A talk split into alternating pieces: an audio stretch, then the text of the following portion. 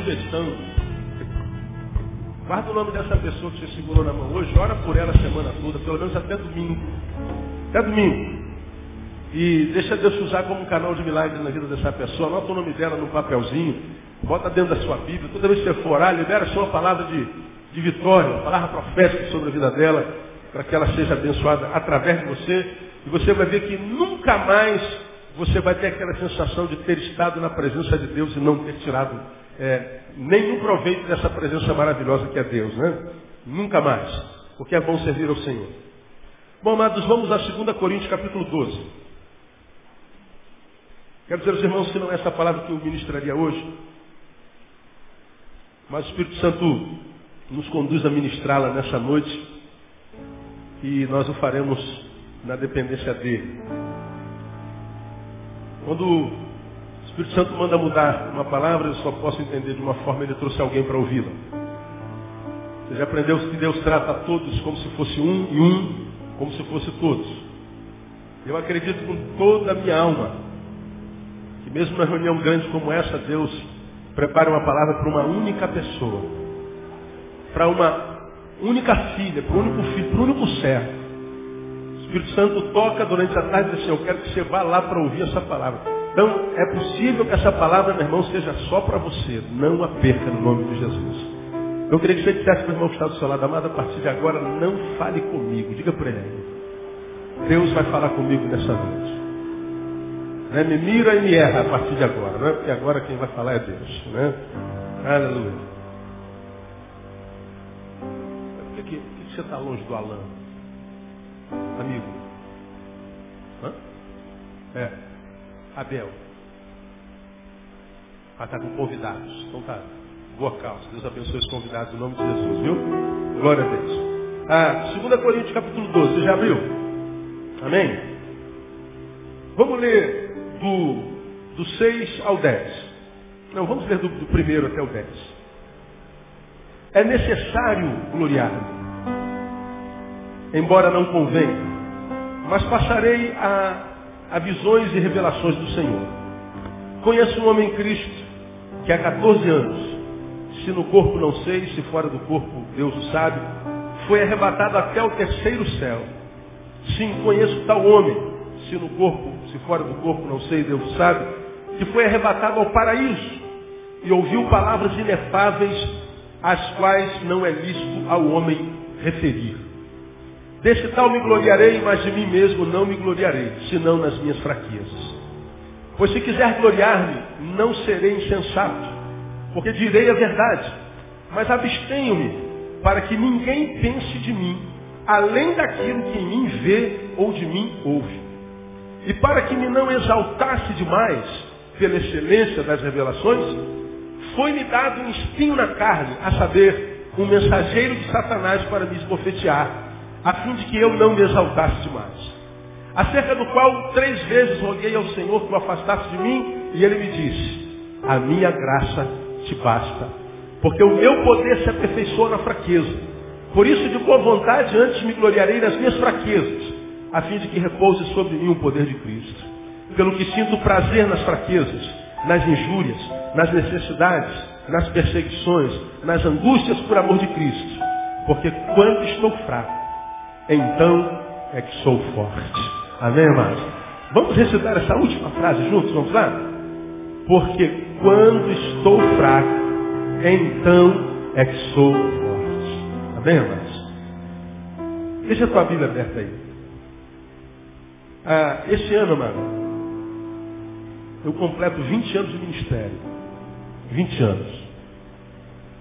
E fui consagrado em outubro de 1990, setembro de 1990. Nessa mesma época eu me graduei em teologia, no ano seguinte filosofia. Depois de, de 91, eu fiz oito ou nove pós-graduações, todas elas na área humana. Todas elas voltado para a gente. E esse ano nós completamos 20 anos lidando com gente. Gente. Ah, 20 anos não é muita coisa, mas dá para aprender alguma coisa. Quando a gente faz uma coisa durante muito tempo, repetidas vezes, a gente acaba se especializando nisso. A gente acaba aprendendo alguma coisa com isso. Eu acho que em 20 anos eu aprendi a conhecer um pouquinho o coração humano e a cabeça humana. Aprendi a, a discernir um pouco os comportamentos, entender frutos, atitudes e, e tudo mais. Me alegro por fazer isso há 20 anos, lidar com gente para mim hoje é a coisa mais difícil do mundo, mas é a coisa mais gloriosa do mundo. A gente aprende muito com os acertos das pessoas e com os erros das pessoas. Mais com os erros do que com os acertos, porque hoje em grande escala a gente mais erra do que acerta. Nem todos admitimos isso, mas essa é a grande realidade, basta olhar para o fruto da nossa sociedade. Olha para o fruto da sua sociedade que você vai ver que nós mais erramos do que acertamos. E as dores que a gente sente, geralmente, em grande escala, são produtos dos nossos próprios erros. São equívocos cometidos no caminho. Sofremos por trairagem, sofremos por ingratidão, sofremos por confiar em gente errada, sofremos por entrarmos em projetos equivocadamente, sofremos por um monte de coisas que fazem conosco, mas a maioria das dores que se aprofundam em nós, mormente, são frutos dos nossos equívocos, geralmente do nosso diagnóstico. Nessas férias, eu fiz um, um, balancete desses 19 anos de ministério. Eu tenho diagnósticos de todas as pessoas que eu atendo no meu gabinete. Em 20 anos eu tenho muita coisa escrita a respeito de muita gente. Eu sou alguém viciado em pesquisas, eu guardo tudo que é pesquisa. Eu estou olhando o jornal e digo assim, ó, tantos por cento não sei de quê, solta a pipa, eu guardo. Tantos por cento não sei de quê, solta a pipa. Eu guardo tudo. Um dia a gente usa para alguma coisa, então sou viciado em informação, em, em porcentagem de pesquisa. E esse ano eu estou fazendo uma, um levantamento desse, desse, desse, desse caminhar de quase 20 anos lidando com gente. Nesse mês, eu tirei a, algumas conclusões, digamos, me perdoa aí o neologismo, diagnosticais das pessoas que eu atendi, só nessa década que acabou agora, 2000 2010. Tentei relembrar as pessoas que atendi, tentei relembrar os seus dilemas, seus dramas, tentei entender o que, que eu disse, o que, que eu ouvi. E uma conclusão interessante e óbvia, não precisa ser mestre para chegar a essa conclusão. Três coisas são as que mais têm mexido com os seres humanos hoje. Três sentimentos. Três é, é, é, sensações. Na minha concepção, pelo menos na minha experiência, tem adoecido mais gente no tempo que se chama hoje. Três. A primeira, dor. Dor. Ah, mas pastor, é óbvio, a dor adoece. Não, a dor, na verdade, ela nos livra do adoecimento. Quando você sente uma dor, é sinal de que alguma coisa não está bem. Por causa da sua dor, você procura cura. Por causa da dor, que é um semáforo, e a luz amarela no semáforo, no sinal, a dor é uma luzinha amarela que diz assim, Neil, alguma coisa está errada. Procure saber o que está acontecendo. A dor é um sinal positivo, é uma bênção que Deus colocou em nós, é um sinaleiro que porque existe em nós e pisca em nós, nos leva até o lugar da cura. E quando nós vamos na cura, por causa da dor, somos curados. Agora, quando a gente não lida com a dor de forma correta, ela deixa de ser um sinal para se tornar o fruto da doença. No início, ela é um sinal. Alerta, alerta, alguma coisa errada, alguma coisa errada. Vamos supor que a dor seja no dente. Tu tomou uma água gelada, tum, daquela pontada. Ora, tem alguma coisa errada no teu dente. Essa pontada, dor, faz você marcar uma consulta com o doutor. E o doutor dá uma olhadinha né, no seu dente e ele detecta o que, que tem no seu dente, provavelmente, diga para mim, uma cárie. E aí, como é que você soube que teve cárie? A dor. Aí vem o doutor, com aquele barulhinho que todos nós adoramos. E aí raspa teu dente, tira a cara, tá procurado, você está com dente novo. Por que, que você está com dente novo e pode voltar a tomar água gelada de novo? Por causa da bênção chamada dor. Agora suponha que você não vá no dentista. Vá protelando, protelando, protelando, protelando. Vai chegar numa determinada noite que vai acontecer o que? Digam para mim. A dor vai se tornar horrível e ela geralmente vem à noite, que é para perturbar teu sono. E ela explode com você quando você vai lá, o médico diz assim, pô, mas isso aqui é um canal e canal profundo. E às vezes a gente deixa tanto que não dá nem para salvar o dente.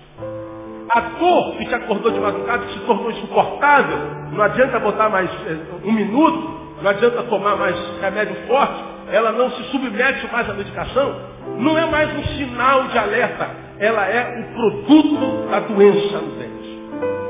Ele é a consequência do teu relapso.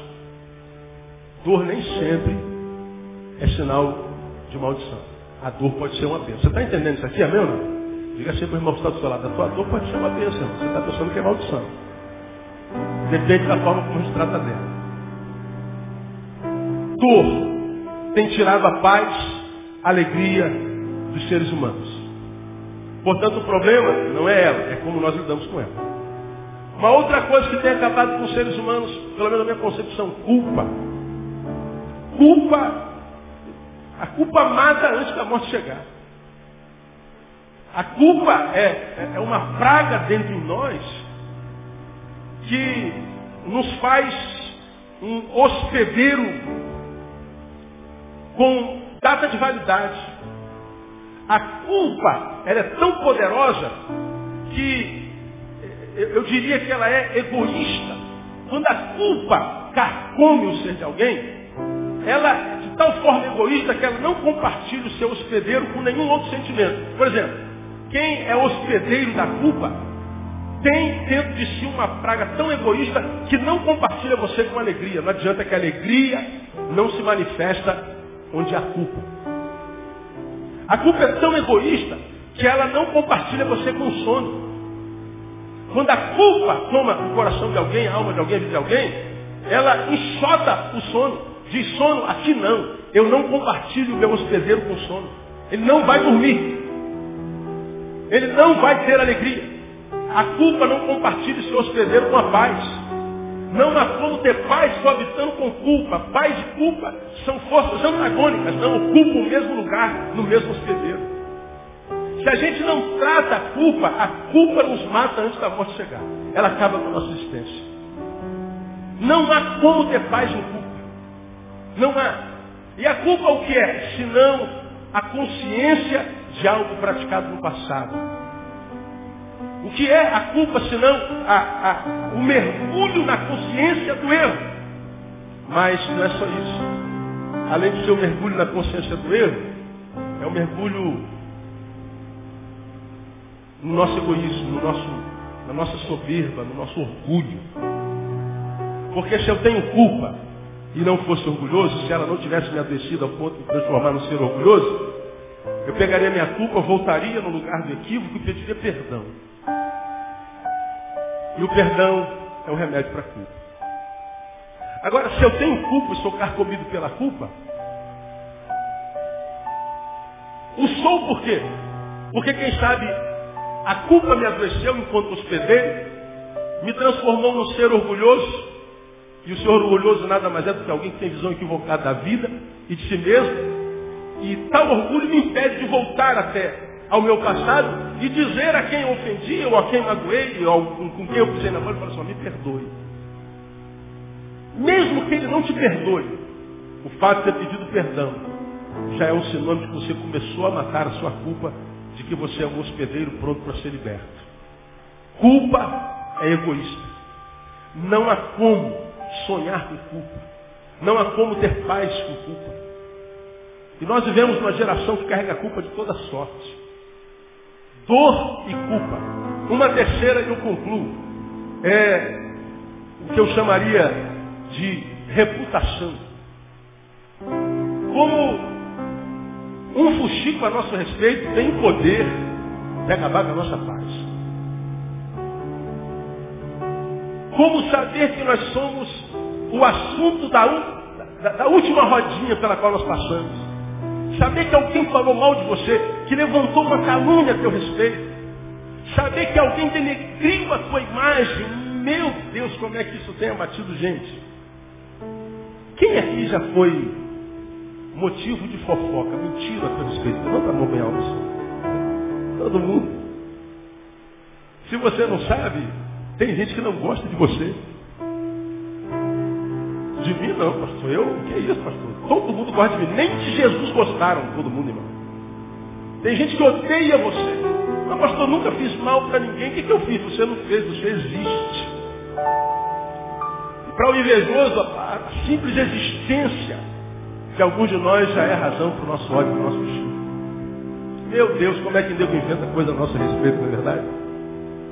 Aqui, por exemplo, por exemplo, ah, agora não, agora tem uma secretária na igreja, mas durante 18 anos, na secretaria da igreja teve dois funcionários homens. E correu no Brasil uma vez que eu engravidei a minha secretária. Eu estava em Uberlândia, deitado com a Andréia. Me liga um, um, um, parceiro e fala assim, pô meu brother, eu quero te dizer o seguinte, continuo sendo teu amigo. É, o, o, teu pecado não muda o que você é para mim, tu é meu brother. Sempre pude contar contigo, olha aí, age o que houver. Conta comigo. Eu falei, pô, o que está rolando aí, brother? Por que, que você está falando isso? Pô, não, já estou sabendo do seu pecado, mas olha, estou contigo. Eu falei, pô, mas é, pecado eu cometo muito, mas de qual pecado especificamente você está falando? Eu falei, pô, sou que você engravidou tua secretária. Eu falei, rapaz, então não foi eu, é obra do Espírito Santo. Que eu não tenho secretário, eu tenho dois secretários. Não dá. Mesmo que eu quisesse, não daria. Né? É, mesmo que se eu fosse né, boiola, não dava. Não tinha jeito. E além do que, o Nilson é casado, né? Bem casado, pai de filho, não tem jeito. Não dá. Eu já morri de acidente de carro, nossa, várias vezes. Já morri várias vezes. Uma vez eu estava no meu gabinete, já contei isso aqui. Ligaram para a igreja, não atenderam da secretaria, caiu no meu gabinete. Alô, é da igreja Batista Betânia? Eu falei, é. Mas não. Olha, eu queria saber que, que hora que é o culto fúnebre do pastor Neil. Eu falei, como, irmão? É o culto fúnebre. Eu falei, irmão, foi cancelado, o culto não vai ter mais. É, mas por quê? Porque sou eu que estou falando com a senhora. Se Jesus tem poder, pastor, é o senhor. É, sou eu. Aí, aí eu fico pensando, cara, da onde nego tira isso? Não já inventaram coisas sobre a sua vida? Inventam a nosso respeito. Agora, por que que saber? Olha, fulano falou mal de você, pastor. Ó, fulano, soube o que, que a, a, menina lá no departamento pessoal falou a teu respeito? Ó, sabe o que, te aconteceu no trabalho? Ó, ouvi dizer, cara, que, que tá... Aí a gente fica com raiva, com ira, quando falam mal de nós, quando inventam uma coisa a nosso respeito. Toda hora tem uma novidade a nosso respeito, a teu respeito. E essa, essa, esse denegrir a nossa imagem mexe com a nossa alma. Tem gente que não consegue suportar a rejeição. Tem gente que não consegue suportar a calúnia. A imagem dela é tão importante que se torna mais importante do, do que o ser dela. O que eu sou é menos importante do que o que eles pensam que eu seja. Por que isso é realidade? Porque nós vivemos na geração da aparência. Nós vivemos na geração que porque falta conteúdo, falta essência, investe na aparência. Então a nossa aparência é muito importante. Nós temos que ter nome, nós temos que ter beleza, nós temos que aparentar ser alguma coisa. Mesmo que eu não tenha nada a ver com a minha aparência. Minha aparência é de que eu sou uma pessoa linda, bonita, gostosa, mas de fato eu sou cheia, por dentro, horrível e tétrica. Eu quero que todos me amem, mesmo que eu me odeie. E a gente vive essa dicotomia existencial. Nós somos um do portão para fora, o outro do portão para dentro.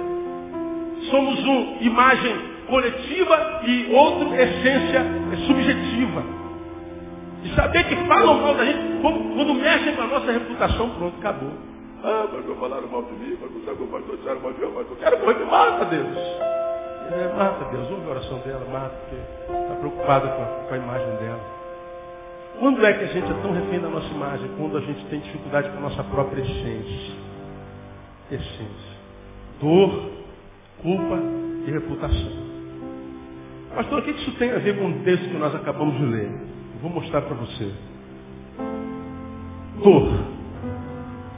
Paulo, quando escreve esse texto, ele está dizendo assim, olha irmãos, eu conheço um homem que foi arrebatado até o terceiro céu. Teologicamente falando, céu primeiro é o céu das águas. Quando você vê a voando, é o primeiro céu. Segundo céu é aquilo que você vê quando olha para o alto, azul, firmamento. Terceiro céu é onde está o trono de Deus. Essa era a visão do judeu a respeito do céu. Paulo está dizendo que conhece um homem que foi arrebatado até o paraíso. Está falando de si mesmo.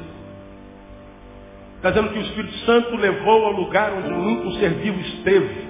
E ele viu coisas que um homem natural não é possível ver. Deus está, ele está falando que Deus o levou a ver o que um ser humano não pode ver. Ele levou uma, uma, a, a, literalmente além, a viver experiências que talvez tenha sido o único ser humano que viveu. De tal forma foram as revelações dadas a Paulo, que ele diz, olha, eu tenho razão para me gloriar. Se eu chegar aqui e me gloriar por causa do que eu vi, eu não minto. Eu tenho razão para me gloriar. Mas depois ele diz assim, mas para que eu não me exaltasse demais, que a soberba precede o quê? A queda. Para que eu não me exaltasse demais, ele está dizendo que foi-lhe dado o quê? Digam para mim. Um espinho na carne, a saber, um mensageiro de Satanás para esbofetear. Eu já vi um milhão de discussão a respeito do que era esse espinho. Não me interessa o que ele era, porque eu nunca vou saber o que foi. O que eu sei é que o mesmo homem que teve uma visão celestial ganhava tapa na cara do diabo. Não sei se literal, não sei se espiritualmente, eu não sei como é que é. Eu só sei que Paulo está dizendo assim, irmãos, que foi dado um espinho um espinho na carne. E toda vez que eu, quem sabe, fosse ministrar e fosse compartilhar as visões, o espinho se manifestava e gerava dor. E me gerava humilhação. E ele diz que de tal forma isso o incomodava, que ele rogou para que Deus o tirasse três vezes. Três é o número da perfeição. Era tudo que alguém podia orar. Era o máximo, ele está dizendo, eu orei o máximo que eu pude para que Deus tirasse, porque isso me incomodava demais. Isso gerava em mim muita dor. Isso gerava em mim muita humilhação. Eu me sentia humilhado, fraco, enfraquecido, quando o espinho na carne se manifestava. De tal forma que quando eu tinha a, a, a lembrança da revelação, a dor me tirava a alegria dela. Eu pedi a Deus, me tira essa dor, me tira essa dor, me tira essa dor. E o que, que Paulo diz aqui? Deus disse não. Essa dor, Paulo, eu não vou tirar. Com essa dor você vai ter que conviver até o fim dos seus dias. Eu não vou tirar a tua dor, vou fazer o seguinte, vou aumentar a graça. Eu vou te dar mais graça para que você aprenda a suportar essa dor. Porque dessa dor eu não vou te livrar. Com isso eu quero dizer o seguinte, o nosso problema, portanto, não é a nossa dor. As dores que nós sentimos na vida não são capazes de paralisar a nossa vida se nós não quisermos que elas paralisem a nossa vida. É o que eu aprendo com Paulo. Se de um lado eu diagnostico a dor tem paralisado muita gente, por outro lado eu entendo que a dor não tem esse poder, a não ser que eu lhe conceda esse poder. Por algumas razões. A primeira delas, a Bíblia diz, palavras de Deus, que Ele não permitiria que nós fôssemos provados, tentados, se alguns quiserem, acima do que? Do que nós podíamos suportar. Antes, pelo contrário, junto com a aprovação, com a tentação, com a dor, Ele daria o quê? Livramento. Então, nossas dores não deveriam ser nossos problemas. Nossas dores não são nossos problemas. Dor não é problema para quem está vivo. Quem está vivo aqui, eu estou vivo, glórias a Deus. Pois é, então você sente dor, amém ou não amém? Mas a sua dor não é maior do que você. Esse texto está me ensinando, à luz do, do, do, outro contexto que Deus não permitiria que nós fôssemos provados a dentro que eu pudesse suportar, está me revelando o seguinte, daí vida é, e dor são coisas coexistentes. Não há como estar vivo e não sentir dor. Agora, se você está vivo e sente dor, você pode até dizer, pastor, eu não vou suportar. Deus, eu não vou aguentar. Deus, eu não vou saber mais viver sem isso. Eu não vou saber existir sem aquilo. Eu não vou saber é, é conviver sem isso. Pois é, esse é um diagnóstico que um eu colorido está produzindo. Mas não é o diagnóstico que Deus produz a nosso respeito. Porque ele está dizendo assim, Sérgio, escuta o que eu vou lhe falar. Se essa dor chegou até você, essa dor é menor do que você. Porque se essa dor fosse maior do que você, eu não permitiria que essa dor chegasse até você. Então, as, as nossas dores não são nossos problemas. Alguns de nós já perdemos a mãe. Quem aqui já perdeu a mãe? Mamãe já foi para a glória. Grande parte de nós, eu também. Perda de mãe, dói? Mamãe morreu, dói ou não dói? Pelo amor de Deus, desejo isso para ninguém. Ainda mais quando a gente não espera, né? A gente está ali vendo a nossa mãe indo embora. Mãe, cara, como é que a gente pode definir mãe? Não tem como. Qualquer palavra que você use para definir mãe é pouco. E a mãe morre, a gente imagina, cara, eu não vou saber viver sem minha mãe, eu não, eu não vou suportar. Alguns de vocês já perderam filhos, dói mais ainda. Porque enterrar filho é antinatural, enterrar mãe é natural. É o ciclo da vida, quem nasce primeiro morre primeiro. Agora, quando o filho nasce, depois de nós, muito depois de nós, e morre antes de nós, isso é antinatural.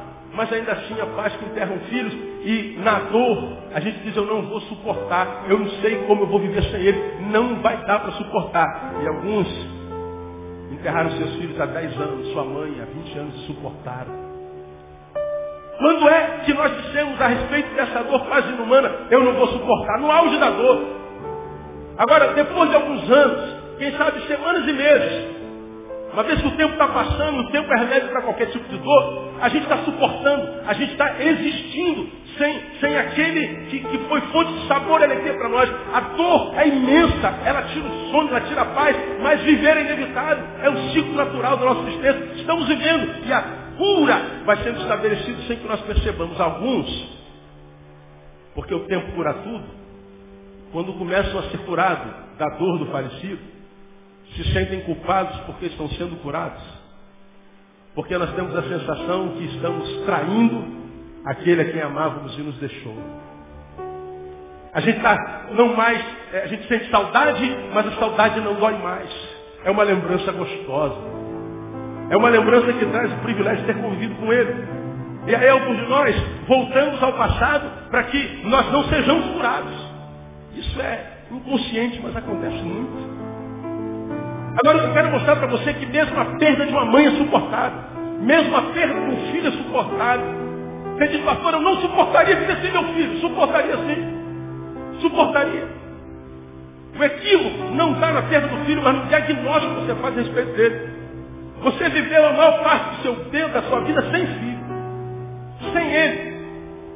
Se Deus quiser levá-lo, Ele é livre para fazer isso. Ele leva e diz, a tua dor, você pode imaginar, é a, além daquilo que você imagina possa suportar. Mas Deus está dizendo, se ela chegou à tua vida, você é maior que isso. De modo que, irmão, nossa dor não é nosso problema. Se Deus liberou essa palavra dessa noite, tem muita gente aqui sentindo dor. Se Deus liberou essa palavra hoje, tem gente aí no mundo me ouvindo, está sentindo dor. E se não há ninguém no mundo me ouvindo aqui, sentindo dor e dor extrema, Alguém que vai pegar esse CD e vai ouvir amanhã, depois de amanhã, daqui a um ano, que está sentindo uma dor homérica. E Deus está dizendo para você, a tua dor não é problema se você souber lidar com a sua dor. Porque eu acho que quando a gente sente dor muito grande, eu já perdi meu pai e minha mãe. Já perdi queridos que fizeram sofrer muito. Botando dor na minha emoção. Já senti dor no meu corpo, já tive fratura exposta, minha perna soltou do corpo. Sei de que dor eu estou falando. Convivo com dores de gente o tempo inteiro. Agora, se a gente aprender a lidar com dor, que é o que tem roubado a vida e a alegria de um monte de gente que eu conheço, da maioria das pessoas com as quais eu tenho me encontrado quebrado, é a dor. Pastor, essa dor, essa dor, essa dor, é, é, é, é a visão, é o diagnóstico que nós temos a respeito da dor, que é equivocado, e não a dor em si. A dor faz parte da vida. Agora, se você aprender a olhar para a dor de uma forma diferente, se eu não me engano, eu já preguei sobre isso aqui, imagine, Olha para a sua dor e veja o tamanho dela. Pastor, você não tem noção do que, que eu estou. Do que, que eu estou. Pega minha palhinha, irmão. Você não tem noção do que, que eu estou vivendo nesse tempo, pastor. Você não tem noção do que eu carrego dentro de mim, exatamente hoje. Obrigado, irmão. Exatamente hoje. Você não sabe o que, que eu estou sentindo aqui, pastor. Ah, tem um monte de gente chorando aqui. Você está chorando, está sentindo dor, Deus está falando com ela. Agora veja, pega o tamanho da tua dor, pastor, é enorme. Pois é. Enorme a tua dor, não é? É. Mas chegou até você, não chegou? Chegou. Se Deus disse que ele não permitiria que uma dor viesse a nós que fosse maior que nós, toda dor seria menor que nós, se você acha a tua dor tão grande, você é maior do que essa dor. Qual é o teu tamanho? Você é muito maior do que ela. Agora, quando é que a dor rouba de nós a alegria de viver? Quando nós nos vemos menor do que ela. Quando nós achamos que dor é algo estranho, é algo alienígena à existência de cada um de nós, não é. A dor é terrena. A dor é humana. A dor faz parte da nossa história. Algumas dores da nossa vida trazem as maiores alegrias da nossa vida. Já preguei sobre isso aqui também. Você é mãe, não é? Quem é mãe aqui? Diga assim, eu sou mãe, graças a Deus. Ama seu filho, meu não? Vamos lá. Ah, trocaria sua casa pelo seu filho? O cara vai assim, ó, ou você me dá sua casa ou você me dá seu filho. Qual que você escolheria? Filho. Troca seu filho por 10 milhões de dólares? Não. Hoje até a gente troca até por menos, né, meu? Mas quem é mãe saudável não troca. Filho é o que você tem de mais precioso. Pois é, agora o teu filho, que é o que você tem de mais precioso na vida, veio como produto da maior dor que você sentiu na vida.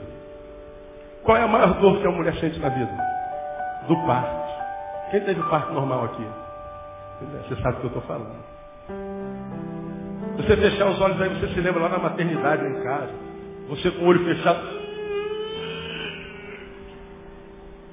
Só mais um pouquinho, só mais um pouquinho, vai. Força.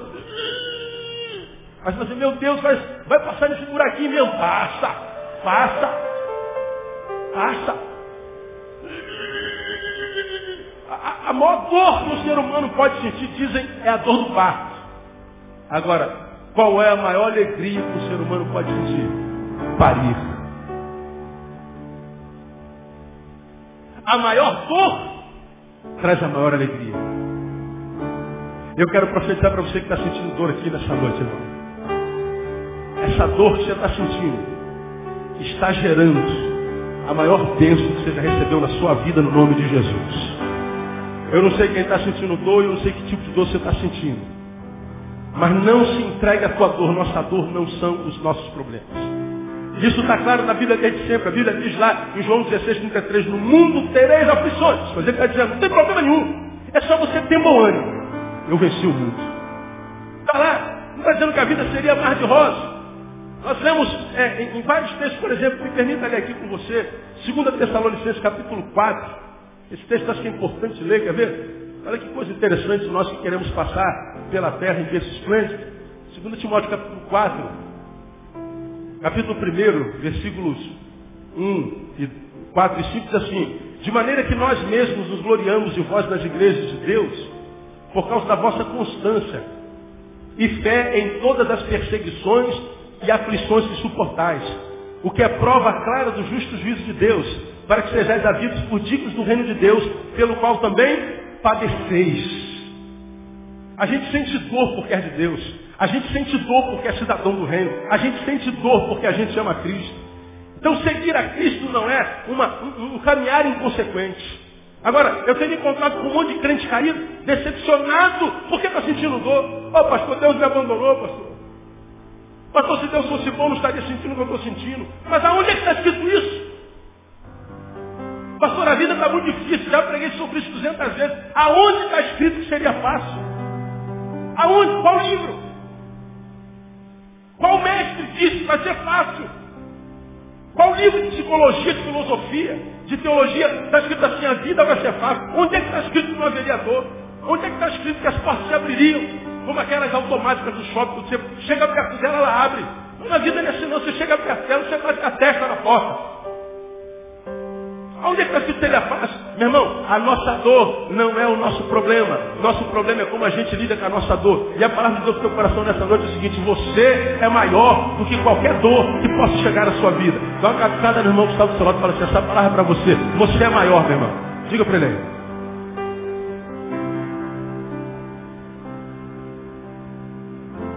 Oh, aleluia. Meu problema não é minha dor. Paulo sentia dor e ele disse assim, olha irmão, eu queria sentir prazer sem essa dor. Mas já que a dor é inevitável, eu vou aprender a sentir prazer nas minhas fraquezas. E é ele quem diz, porque eu tenho prazer nas minhas fraquezas. Isso para uma, uma geografia como a nossa, um tempo como a nossa, parece muito utópico. Parece masoquismo. Como é que eu vou sentir prazer na minha fraqueza? Não é que ele está dizendo que gosta de sentir dor. É porque ele está percebendo que a despeito da dor, a vida dele não paralisou. Então ele olha para a dor e ri da dor. Você pensou, espinho, que ia me paralisar? Você pensou, Satanás, que me esbofeteando ia me, me, me, me trancar, me amarrar? Não. Com dor ou sem dor vou em frente, porque aquele que está comigo é maior do que aquele que está no mundo, no nome de Jesus. Amado, no caso de Paulo, a dor dele durou para sempre. Mas eu costumo dizer que não há dor que dure para sempre. A dor que você está sentindo não é um espinho na carne, nem um mensageiro de Satanás. Essa foi a experiência de Paulo por causa da revelação. Você não teve uma revelação como Paulo. A dor que você sente é humana. Se ela é humana, ela é menor do que você.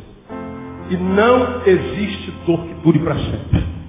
E quando a dor tenta se cronificar, se cronifica por causa da legalidade que a gente dá a ela. E quando ela não tem que ser curada, Deus está dizendo, o aumento da graça. Paulo disse assim, olha, eu posso viver sem dor. Eu posso viver com dor. O que eu não posso viver é sem graça. Porque Deus disse assim, se o meu plano é que você sinta essa dor até o final, você não vai sentir como tem sentido até aqui. Eu vou dizer não para a tua cura, mas vou aumentar a tua graça. E a graça do Senhor basta no nome de Jesus. Eu não sei se você sabe, Jesus nos disse, pela boca de João, Deus nos disse, que Ele nos tem abençoado com graça sobre graça. Graça sobre graça. Você está debaixo da graça de Jesus. E a graça do Senhor te capacita para suportar qualquer dor. Não permita que a tua dor roube o teu direito de viver e viver abundantemente. Foi mais ou menos o que eu disse àquela irmã que ligou para mim hoje à tarde. Pastor, eu não como desde quinta-feira. Hoje é domingo. Eu eu não sei ficar sem comer duas horas, meu. Por isso eu não consigo nem, nem fazer jejum, não consigo, não rola para mim. Ah, pastor, vamos fazer jejum de 90 horas. Não dá, eu não aguento. É o, é o Neil. Agora tu imagina uma pessoa que não come, quem não come não para em pé, quem não para em pé não vive. Abate todo o sistema, tudo que é sistema nela é abatido. Agora, por que, que não come se tem comida ali? Porque acha que a dor que está sentindo é sobre-humana. Por causa da relação com a dor que é equivocada. Amado, a tua dor não é comprovação da ausência de Deus na tua vida. A tua dor pode ser Deus gerando algo novo em você no nome de Jesus. O que você chama de abandono, o que você chama de falta de amor, pode ser a expressão maior do amor de Deus para a tua vida. A nossa dor não é o nosso problema. Segundo, a nossa reputação não é o nosso problema. Tem isso no texto, pastor? Tem. Porque você sabe que nós só compartilhamos vitória, não é? A gente não compartilha derrota. Você não compartilha. Você está no ônibus, cai no ônibus, você não chega na roda e fala, cara, levei um tombo no ônibus meu. Não compartilha. Você vê, o, o Vasco e o Botafogo está jogando. Aí quem ganhar, quem ganhar, vai chegar amanhã, pronto. Vai zoar os amigos do trabalho, da igreja, do quartel, da rua, o vizinho. Vai encher o saco até o cara ficar com raiva. Agora quem perdeu, não dá nem bom dia, não conta a derrota. Ele passa, né? ele passa batido assim de lado. Que é, derrota a gente não compartilha.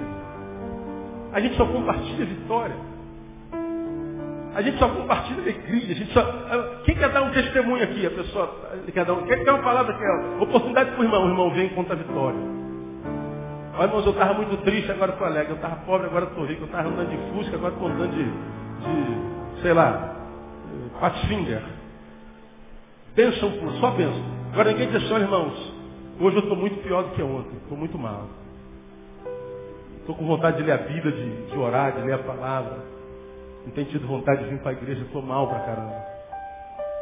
Quer dizer para os irmãos que meu casamento não vai bem. Eu queria contar com as orações dos irmãos. Quer dizer aos irmãos que eu tenho sentido vontade de morrer, sabe? Tenho sentido um desânimo tão profundo. Eu já pensei, poxa, se eu não acordasse amanhã seria um bom negócio. Você já viu alguém pegando o microfone contando isso? Agora responda para você, já sentiu alguma coisa dessa alguma vez na sua vida? Mas a gente não compartilha isso. Porque só fala aqui, olha irmãos, queria que vocês orassem comigo, na pastora André, que a gente está tendo, tá tendo problema conjugal, pronto. Amanhã está no Google. Amanhã você chega no seu trabalho e fala que eu estou com 20 mulheres na rua e ela com 15 homens.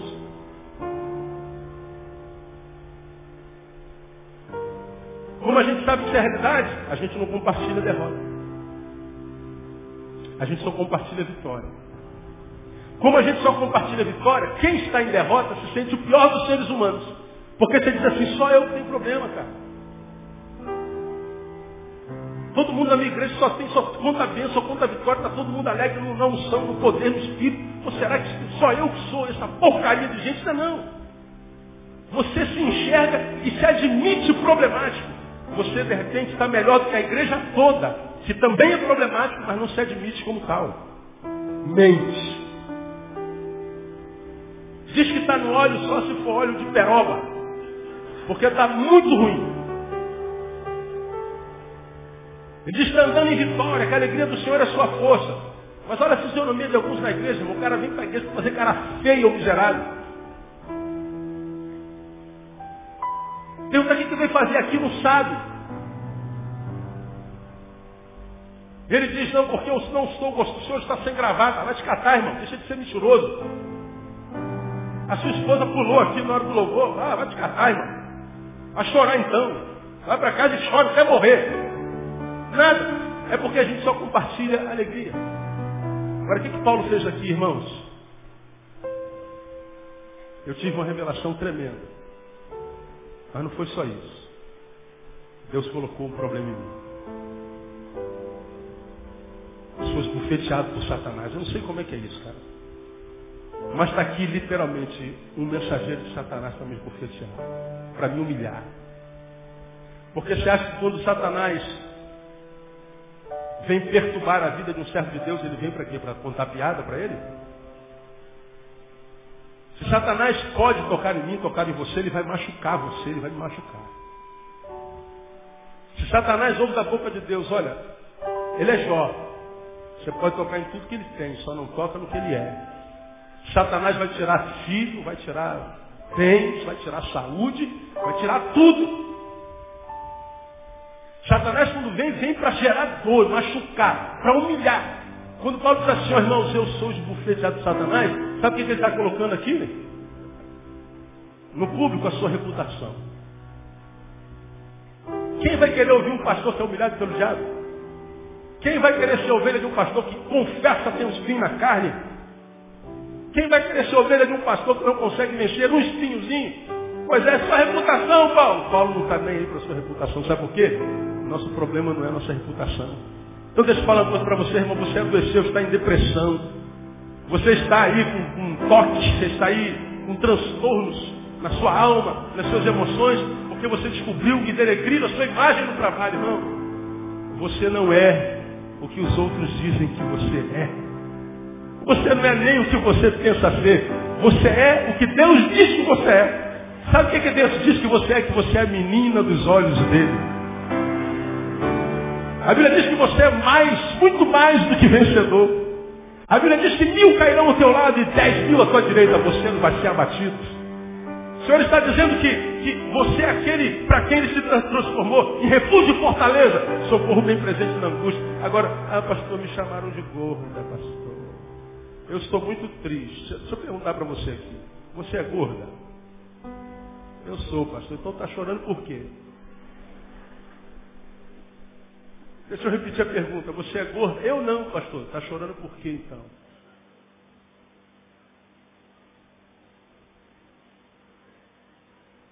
Portanto, não é reputação, é como você lida com a sua reputação.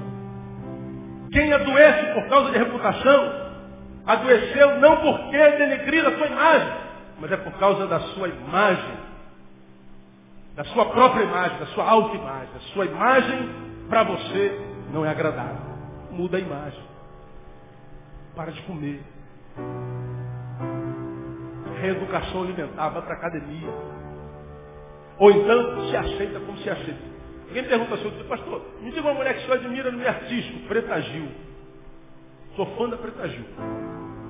Pastor, aquela mulher diz que é total flex, pastor. Eu, o que ela faz com o sexo dela, o problema é dela. Agora, ela é gorda, mas se ama. Está nem aí. Está nem aí. Eu amo gente assim.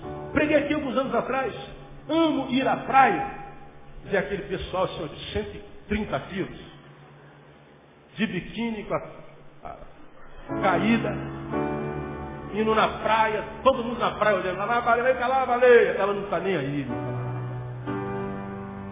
Vai para a praia, leva caixote, volta com areia no cabelo, depois ainda deita na areia, abre o fardo dela, come uma galinha e não está nem ela, está curtindo a praia dela.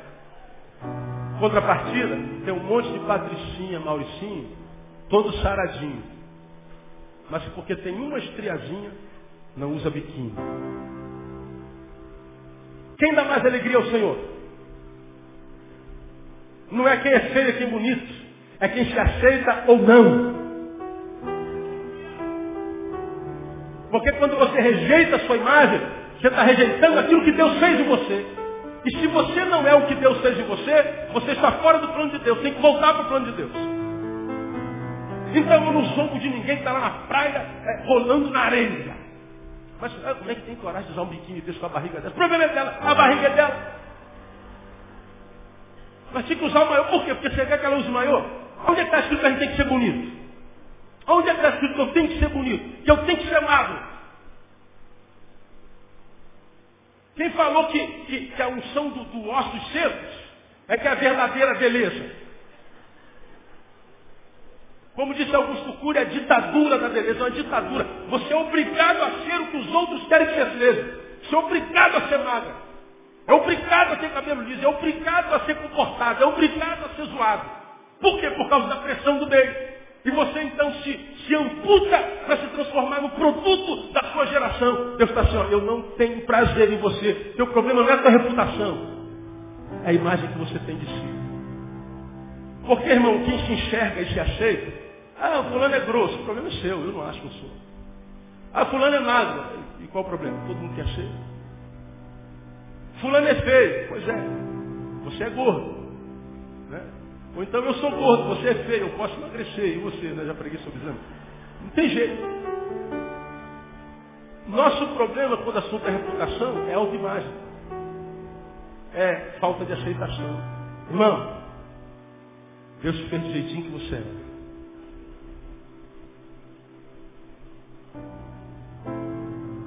E se o Deus lindo que a gente serve fez um ser como você, você não pode ser feio. Há uma beleza sobrenatural em você. Que infelizmente alguns de vocês ainda não enxergaram. Porque tudo é lindo para quem se vê lindo. A gente adora ver feliz quando a gente está feliz. A gente adora ver todo mundo feliz quando a gente está feliz. Agora, por que, que a gente se encontra com seres amargos? Porque é amargo. A gente olha a vida com os óculos que estão dentro dos nossos olhos, com a visão que nós temos de nós mesmos. Aí você fala, não, pastor, me deprimi, desde que me chamaram de gorda, me chamaram de gorda, me disseram que foi eu que roubei aquele, aquele, aquele, aquele anel, pastor. Eu, eu não roubei nada. Então por que, que você está em depressão? Por que disseram que você roubou se você não roubou? Não, mas porque eu fui condenado. Quando você está aqui ouvindo a palavra de Deus, você está aí onde você está no mundo ouvindo a palavra de Deus. O que eles pensam de você não interessa, interessa o que você pensa de você. Deus se fez, irmãos, filho. Isaías assim, criei filhos e os engrandeci. Deus se fez, se fez grande. E você precisa aprender a se enxergar como tal. Porque senão nós vamos ficar nos completando nos outros. Vamos ficar correndo atrás de mitos, ídolos e totens. Vamos ficar nos realizando na beleza da outra, na, na, na inteligência do outro, na graça do outro, na liderança do outro. E o Senhor está dizendo assim, olha, que eu dei para você é suficiente para que a sua estima te permitisse viver uma vida que vale a pena ser vivida. Você não depende do outro para ser feliz. O outro é alguém com quem a gente compartilha, não é o outro de quem a gente depende. Deus te fez lindo. Há uma beleza em você que foi impressa pelo próprio Deus e Deus não pode construir uma coisa feia. Você é linda mais demais. Eu faço coro com aquele cantor que diz que quando Deus se planejou, ele estava namorando, irmão. Ele estava namorando. Diga assim para o irmão que está do seu lado, você é lindo, cara, acredita nisso. Diga para ele.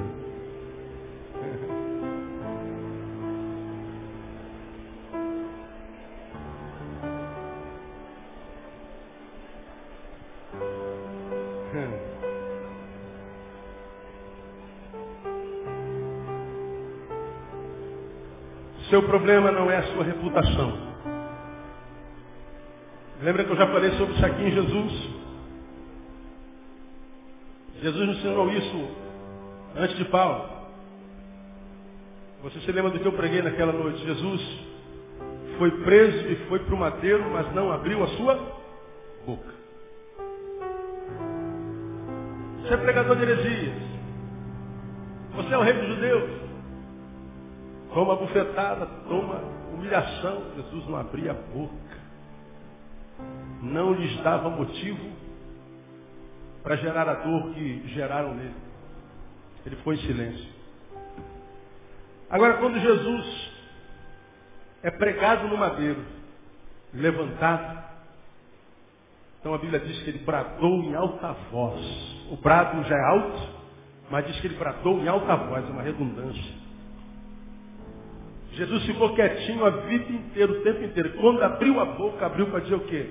Eloí, Eloí, lama sabatani. Deus deu, Deus deu, porque nos ampararam. Se tivesse um crente desse de hoje lá, um presbítero, um, um apóstolo desse aí, um mais santo que Jesus, ele fala assim, Jesus, tu está vindo bem, mas quando tu abre a boca, tu fala besteira.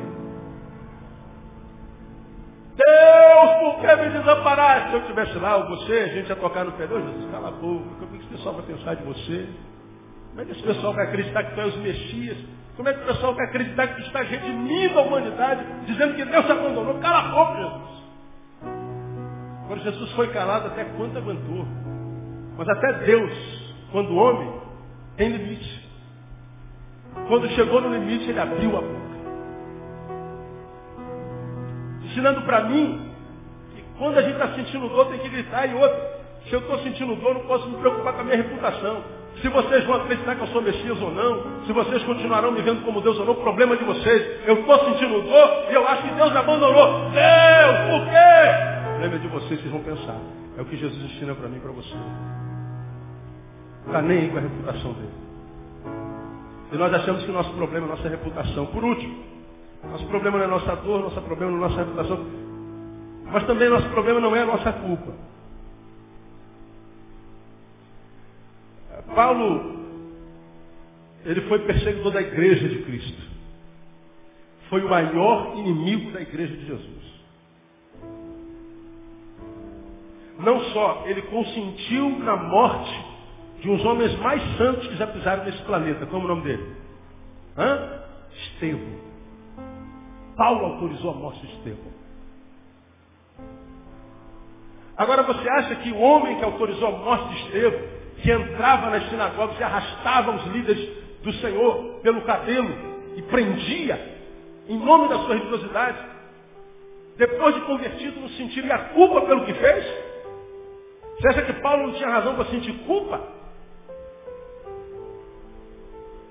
Você acha que Paulo agora, com os olhos abertos, olhando para o passado, não, choraria por causa da sua cegueira? Você acha que o passado de Paulo não seria uma ferramenta poderosíssima na mão do diabo para carcomê-lo pela culpa? Ah, poderia. Poderia. Mas Paulo escreve uma carta, uma das cartas para as suas igrejas, diz, uma coisa fácil. É que deixando as coisas que para trás ficam, ficam, prossigo para o alvo da soberana vocação que é em Cristo Jesus nosso Senhor. Uma coisa fácil que deixando as coisas para trás ficam. Paulo está dizendo, olha, eu consenti na morte de Estevão, eu tenho razão para me envergonhar, eu persegui a igreja do Senhor, eu fui um cego, eu fui um, tirano. Mas Jesus morreu numa cruz, o sangue dele apagou o escrito de dívida que havia sobre mim. Que Paulo está dizendo que o sangue do Cordeiro nos libera de toda a culpa. Então você diz assim, pastor, eu não consigo lidar com a minha culpa, não, teu problema não é com a culpa. Não é a culpa que está te carcomendo, não é a culpa que está te roubando o direito de viver uma vida que vale a pena ser Não é a culpa. Porque se culpa fosse maior do que, do que a nossa eh, capacidade de suportar, a, a culpa não chegaria até nós. Porque se culpa gera dor, e a Bíblia diz que não viria dor que fosse maior do que a gente pudesse suportar, ele está dizendo a culpa que você sente que te paralisa não é maior do que você. É a forma como você lida com a culpa que tem sido um problema. Problema é porque a culpa transforma o seu hospedeiro no ser orgulhoso, como eu falei. Quem sabe você está aqui, cara, sendo mordido pela culpa, cara, você traiu seu amigo. Eu, eu, eu, nessas férias eu assisti algumas novelas. A Globo é uma desgraça. Despeja só desgraça na nossa família. Eu vou pegar um, um domingo desse, vou fazer uma análise da novela é, vivendo, a, a Vida com vocês. Vou mostrar algumas verdades que tem naquela novela para você. Verdades. São malignas. Umazinha. Uma criancinha insuportável. Que é filha da mãe solteira, que não é desgraça nenhuma. Que vive às custas dos outros. Mas uma menina que não conhece limite, não conhece educação, não conhece respeito, não conhece limite, não conhece nada. Os filhos dos brasileiros estão sentados no sofá, da idade dela, olhando aquela menina. Como ela é com a mãe, com o pai, com os adultos. E ela se torna a referência para os nossos filhos. É, isso é uma coisa, uma, uma coisa. Eu assisti algumas. Umas delas, uma delas é a cama de gato. Cama de gato. Tem lá o, o Eduardo Palmeira, como é o nome dele? Marcos Palmeira, que ele é um jumento, né? Jumento. É porque ele não. Ah, é, não sabe. Só ele não vê que aquela loura é do capeta também, não é? Pois é. Aí tem um melhor amigo que está com a doença de morte lá. Acho que foi ontem, ou antes ontem, não sei. O amigo estava na cama, internado. E ele foi ver o amigo e ficou do lado do amigo enquanto o amigo está dormindo. Porque ele está em litígio com o amigo. Quando o amigo se mexeu, ele saiu correndo, chorando, com saudade da amizade que ele tinha com o amigo. Ele chega em casa, a mulher dele fala assim, o que, que houve, fulano? Eu estive com meu amigo Cicrano. E aí, como é que foi? Não, ele não me viu, eu saí correndo.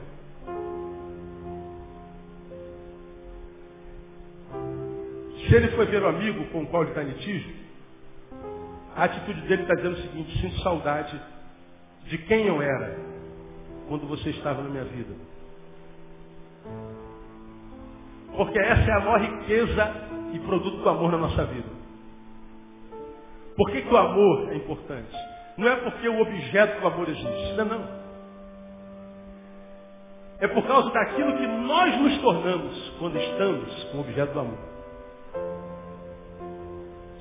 Por que, que um relacionamento de amor, quando acaba, dói tanto? Não é porque ele nos traiu, porque não, cara, não, não, não. É porque eu nunca mais serei aquele que eu sou quando estou com ele. E aquele ser que eu sou quando eu estou com o meu amado é um ser que me faz muito bem. Não é só o meu amado que me faz bem. É naquele no qual eu me torno quando eu estou amando. Quando a gente, quando a gente perde o objeto do amor, eu ia falar quando a gente perdemos, fala muito, a gente comete equívoco. Quando a gente perde o ser amado, nós não só perdemos o ser amado, como perdemos aquele que nós somos. Quando estamos com o ser amado. E cá sofremos a dor da separação do ser amado e daquele que nós somos quando estamos com o ser amado. Ora, mas no caso desse rapaz, do Marcos Palmeira, o ser amado é o amor de amizade, é o amor filéu, não é o eros. Está lá. Está lá. O que, que ele precisa fazer para ser aquele que ele era com ele? Voltar, vencer o orgulho e falar assim, meu brother, me perdoa. Ou então eu te perdoo. Ser o ser que ele mais gostava de ser é uma possibilidade. Mas ele tem que transpor o quê? O orgulho. Nosso problema não é culpa. É o orgulho. Para alguns de vocês, basta vencer o orgulho e pedir perdão. Mas pastor, não acredito que ele vai me perdoar. Já não compete mais você. A Bíblia diz, no que depender de vós, tem paz com todos os homens. Se a paz que você não tem, não tem por tua causa, essa não paz vai comer você. Agora, se você vai tenta a paz, e a paz não é estabelecida por causa dele, a paz te acompanha da mesma forma. Essa é a paz de Deus, que excede todo entendimento, independe das circunstâncias externas. Teremos paz na guerra, paz na dor, paz na tempestade. É a paz que excede todo entendimento. Então a nossa culpa não é o nosso problema. Você pode vencer a sua culpa. Sua culpa não é maior do que você. Mas pastor, é muito difícil. Aonde é que está escrito que seria fácil? Qual é a dificuldade que a gente tem com a dificuldade? Por que, que a dificuldade é uma dificuldade tão grande para a gente? por causa da visão que a gente tem que dificuldade. Alguém disse, não sei quando nem onde, que seria fácil, não será fácil, meu irmão. Nada que vem fácil dura na nossa vida. Agora, se você se esforça, sente a dor, atropela o teu orgulho, atropela a, a, o teu sentimento de desejo de vingança e consegue estabelecimento da paz, você vai ser abençoado com a paz que excede todo entendimento. Vem a dor, vem a culpa, vem a é, reputação manchada você vai ser abençoado e feliz no nome de Jesus. Olha, pastor, termino. Se o meu problema não é a minha dor, se o meu problema não é a minha reputação, se o meu problema não é a minha culpa, sentimentos que na minha experiência são os que mais têm quebrado gente. Qual é o nosso problema então? Nosso problema é não acreditar no poder da graça de Jesus. Paulo disse, ó, botei minha reputação em xeque, revelei a minha dor, senti uma culpa terrível em função do meu passado, mas quando o Senhor liberou a sua graça sobre minha vida, eu descobri que eu não preciso vencer minha dor para ser feliz, eu não preciso restaurar minha reputação para ser feliz, eu não preciso é, é, é, transpor a culpa imediatamente para ser feliz. Eu preciso acreditar no poder restaurador da graça de Deus. E como ele acreditou nisso, ele disse, a minha graça te basta. Ele disse, então eu vou me alegrar até na minha fraqueza. Aquilo que me tirou a paz vai ser a razão da minha alegria agora. Mas pastor, isso é um tópico. Pois é. Se a fé cristã não é tópico, eu não sei mais o que é fé cristã. Porque tu pega um camarada que porque foi fiel é lançado dentro da fornalha. Olha aqui. Olha aqui. Ah, deixa eu ver se eu consigo tirar isso aqui sem cair. Talvez não. Se cair, dá glória.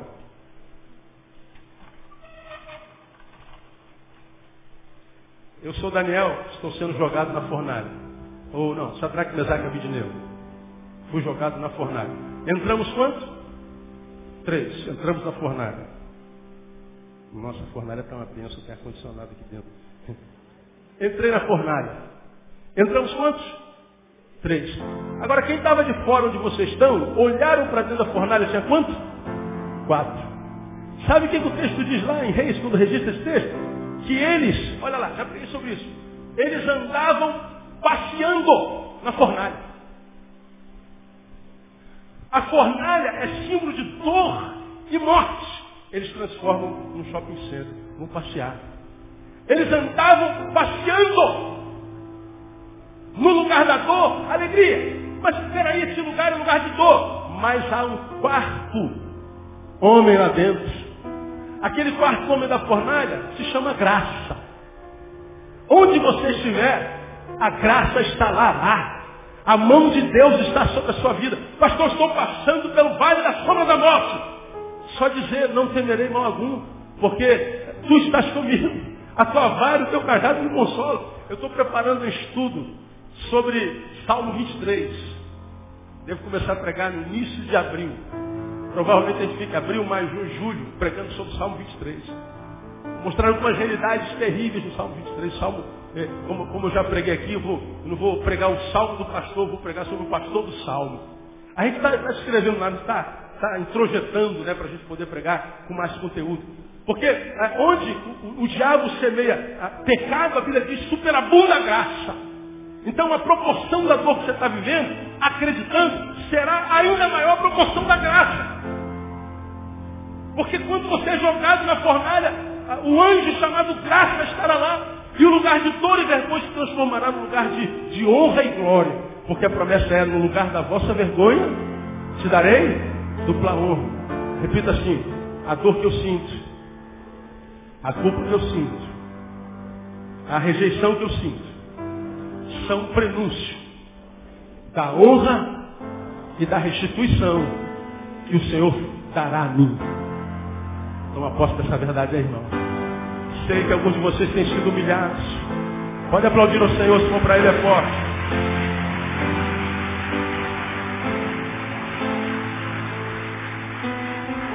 Se Deus mandou essa palavra, alguns de vocês têm sido humilhados, alguns de vocês foram envergonhados, quem sabe dentro da própria casa do Pai. Alguns são adoecidos aqui dentro de uma forma tão grande que muitas vezes parece que não haverá cura. Deus está falando para você, filho, a tua dor não é teu problema. Manchar a tua reputação não é problema. Culpa não é teu problema, teu problema é não acreditar na graça de Deus. Não, mergulha na graça de Deus. Cai de cabeça nela. Porque quando você cair, você vai entender que quando eu estou fraco, então é que eu sou forte. Porque a minha força acabou, mas a graça é um turbo é ligado para que eu vá na força do Senhor. E na força do Senhor, nós temos a vitória pelo sangue do Cordeiro. Meu irmão, você entrou aqui quebrado, você pode sair daqui inteiro no nome de Jesus. Você aprendeu que esse dor, reputação e culpa não são nossos problemas? Não adianta orar para tirar a dor, porque a dor não é problema. Não adianta pedir a Deus para tirar a culpa e orar porque a culpa não é problema. Não adianta orar e pedir a Deus para restaurar a reputação. Não é o problema da reputação. Você tem que pedir a Deus me ajuda a mergulhar na graça. Me ajuda a acreditar na sua graça. Me ajuda a acreditar que essa dor eu posso transpô-la. Me ajuda a acreditar que eu vou me libertar dessa culpa. Me ajuda a acreditar que, que eu vou restaurar a minha imagem junto aos meus. Vai. Se você acreditar que você vai. Porque você é vítima da sua fé. Você se torna a imagem e semelhança do Deus que você crê. E se você crê que teu Deus é maior que a tua dor, que a graça do teu Deus é maior do que a tua reputação, que a graça do teu Deus é maior que a tua culpa, nessa noite eu profetizo, ele começa uma obra restauradora na sua vida. Onde quer que você esteja, seja qual for o tamanho da tua adversidade, Deus é maior. Deus é maior. Paulo era chateado por Satanás, mas ele nunca murmurou. Jó perdeu tudo. E ele disse, o Senhor me deu, o Senhor me tirou. Bendito seja o nome do Senhor. Satanás continuou espremendo. Ele disse, eu sei que o meu Redentor vive e que por fim se levantará a meu favor. E se levantou. Deus vai se levantar a teu favor no nome de Jesus. Crê nessa palavra, irmão. Porque essa palavra é uma declaração do amor de Deus para a tua vida no nome de Jesus. Quem recebe, diga eu recebo essa palavra. Aplauda ele bem forte.